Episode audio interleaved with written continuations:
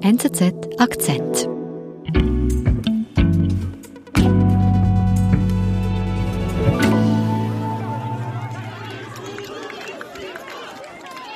Es gibt Anzeichen einer neuen Protestbewegung, die ausgeht von Studenten und nach einer Eskalation vor einigen Tagen ist es völlig offen, in welche Richtung sich diese Bewegung entwickeln wird.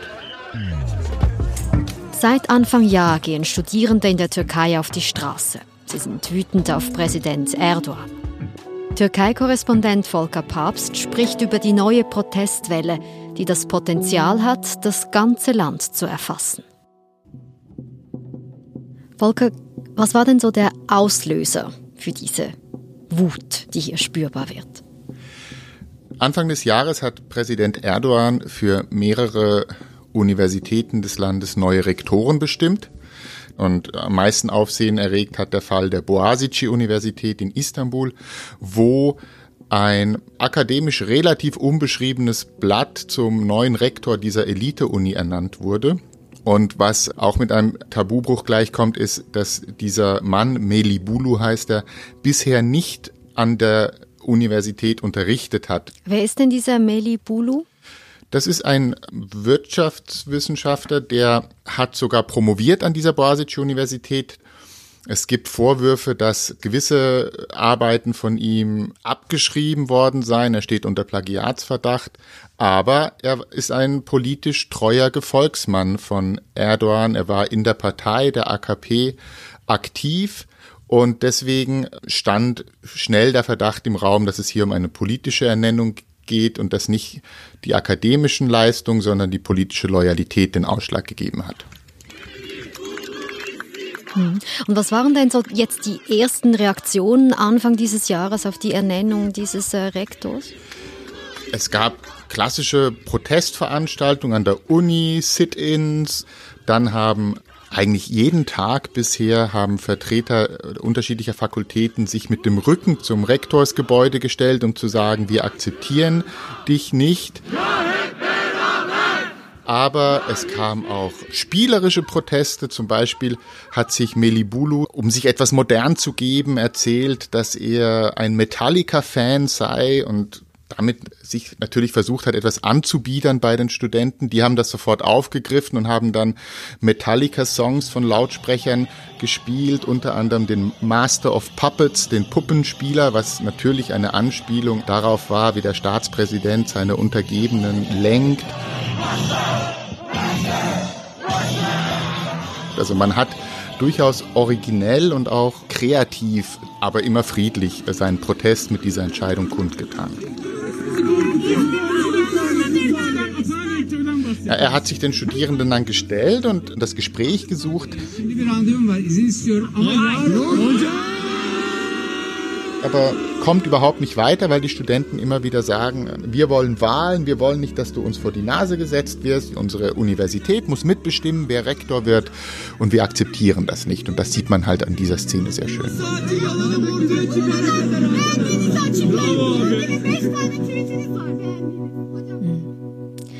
Damit wir den Kontext auch noch ein bisschen besser verstehen.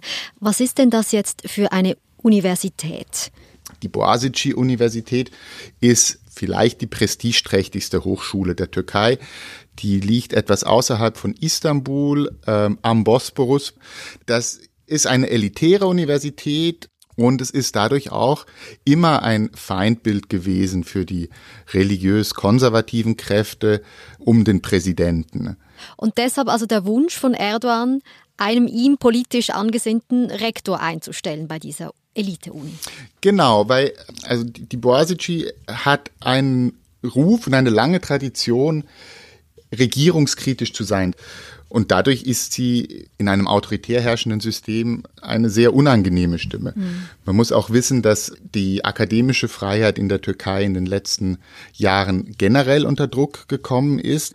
Und auch deswegen wird jetzt eine solche Ernennung mit politischem Hintergrund von den Angehörigen dieser Universität sehr, sehr kritisch gesehen und hat sofort alle Alarmglocken äh, läuten lassen, weil man denkt, dass jetzt auch die Boğaziçi-Universität endgültig unter Druck kommt und eine Möglichkeit, unabhängig und kritisch zu forschen, verschwindet. Und wie geht diese Protestbewegung dann weiter, so Mitte Januar? Es ging dann eigentlich den ganzen Januar über weiter. Es wurden äh, Lieder eingeübt, die aufgeführt wurden. Es haben sich auch Künstler zu Wort gemeldet. Es gibt verschiedene Protestsongs schon aus dieser Zeit.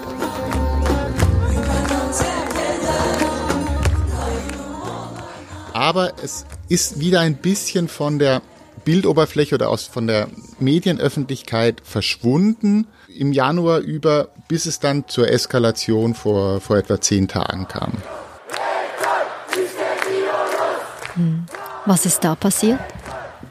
Es gab Ende Januar eine Kunstausstellung auf dem Gelände der Boğaziçi Uni und da ist auch ein Plakat aufgetaucht mit einem Bild von Mekka, aber anstelle der Kaaba des Heiligtums war ähm, auf diesem Bild, auf dieser Collage eine Fabelfigur zu sehen und in einer Ecke war die Regenbogenfahne, also das Symbol der Schwulen- und Lesbenbewegung.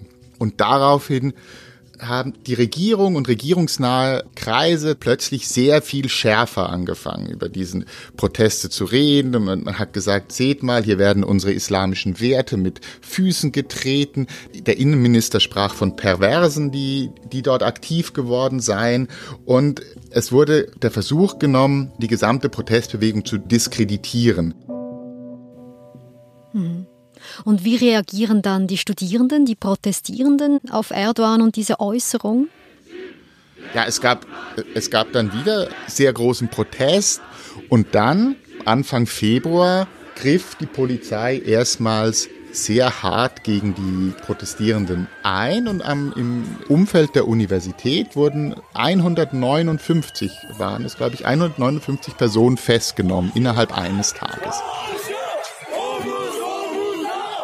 Und darauf wurde eine neue Solidaritätskundgebung angekündigt für den nächsten Tag an einem anderen Stadtteil, weil das Gelände der Uni weitgehend abgeriegelt war von der Polizei. Und dort hat die Polizei dann wieder sehr stark präsent gewesen. Ich war dann auch dort und trotz dieser massiven Polizeipräsenz haben sich dann, hat sich eine kleine Gruppe gebildet, die dann auch Losungen skandierte. Und darauf ging dann die Polizei doch recht massiv vor. Es wurde Gummischrot geschossen, man ging mit Tränengas vor und es wurden wieder mehr als 100 Menschen verhaftet. Also es wurde sehr mit sehr harten Bandagen gegen diese Kundgebung vorgegangen. Wir sind gleich zurück. Meine Meinung wird gehört. Meine Ansichten haben Gewicht. Mein Leben bestimme ich. Das war nicht immer so. Mit der NZZ habe ich eins gelernt. Mut zur eigenen Position. Jetzt ein Probeabo abschließen auf nzz.ch Akzentabo. Journalismus. Punkt. NZZ.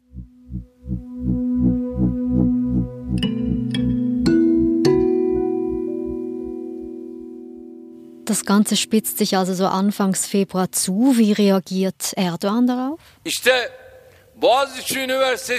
Nachdem es zwei Tage hintereinander zu diesen massiven Polizeieinsätzen gekommen war, gab Erdogan eine Videokonferenz an Parteivertreter.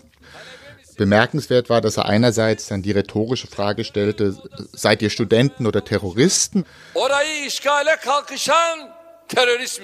Und er sagte auch, es wird in unserem Land keine neuen Gezi-Ereignisse mehr geben und wir werden solche Ereignisse nicht mehr zulassen. Taksim'deki bir Gezi olayını yaşamayacak ve yaşatmayacaktır. Hm. Volker, erinnere uns kurz, Gezi-Proteste, um was ging es da? Die Gezi-Proteste, das fand 2013 statt, vor acht Jahren gab es eine Protestbewegung, die ging aus von einem städtebaulichen Projekt. Es sollte im Herzen Istanbuls ein kleiner Park überbaut werden und da, das war eine der letzten Grünflächen, die es in der Region, in diesem Stadtteil noch gab. Und dagegen formierte sich Widerstand, der aber sehr schnell über diese eigentlich städtebauliche Frage hinaus anwuchs und sich immer direkter gegen den zunehmend autoritären Regierungskurs von Erdogan richtete. Und die Regierung ging sehr massiv und gewaltsam gegen diese Proteste vor. Dennoch weiteten sie sich über das ganze Land aus und hielten eigentlich während Monaten das Land in Atem. Es waren die größten Unmutsbekundungen seit, seit langer Zeit in der Türkei. Lässt sich denn diese Bewegung jetzt tatsächlich mit Gezi vergleichen vor über sieben Jahren? Was man sieht, ist, dass beide Seiten mit dieser Erinnerung spielen. Was meine ich damit? Also wir haben gehört, wie der Präsident gesagt hat, es wird es nicht nochmal geben und dadurch ja auch indirekt angedeutet hat, dass es vielleicht gewisse Parallelen gibt.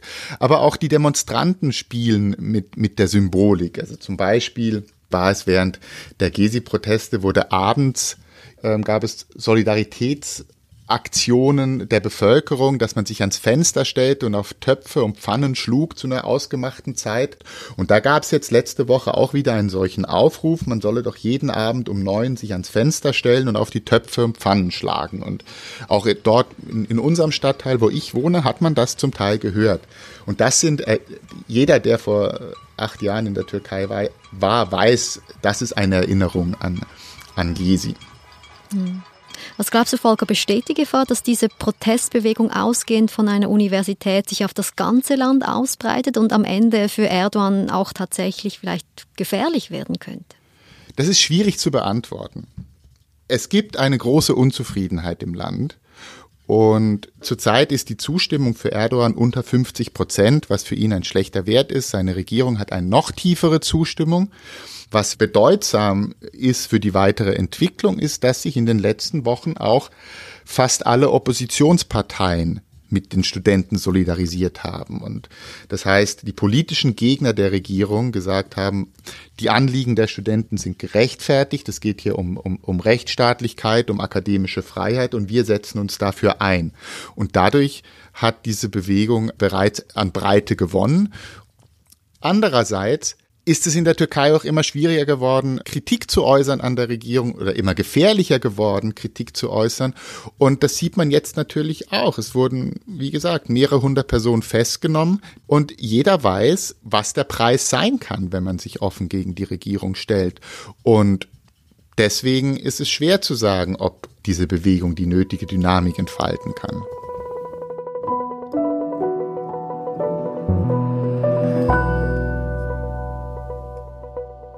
Volker, du wirst die Protestbewegung in der Türkei weiter verfolgen. Vielen Dank und liebe Grüße. Vielen Dank auch und macht's gut. Das war unser Akzent. Produzenten dieses Podcasts sind Olga Scheer und Benedikt Hofer. Ich bin Nadine Landert. Bis bald.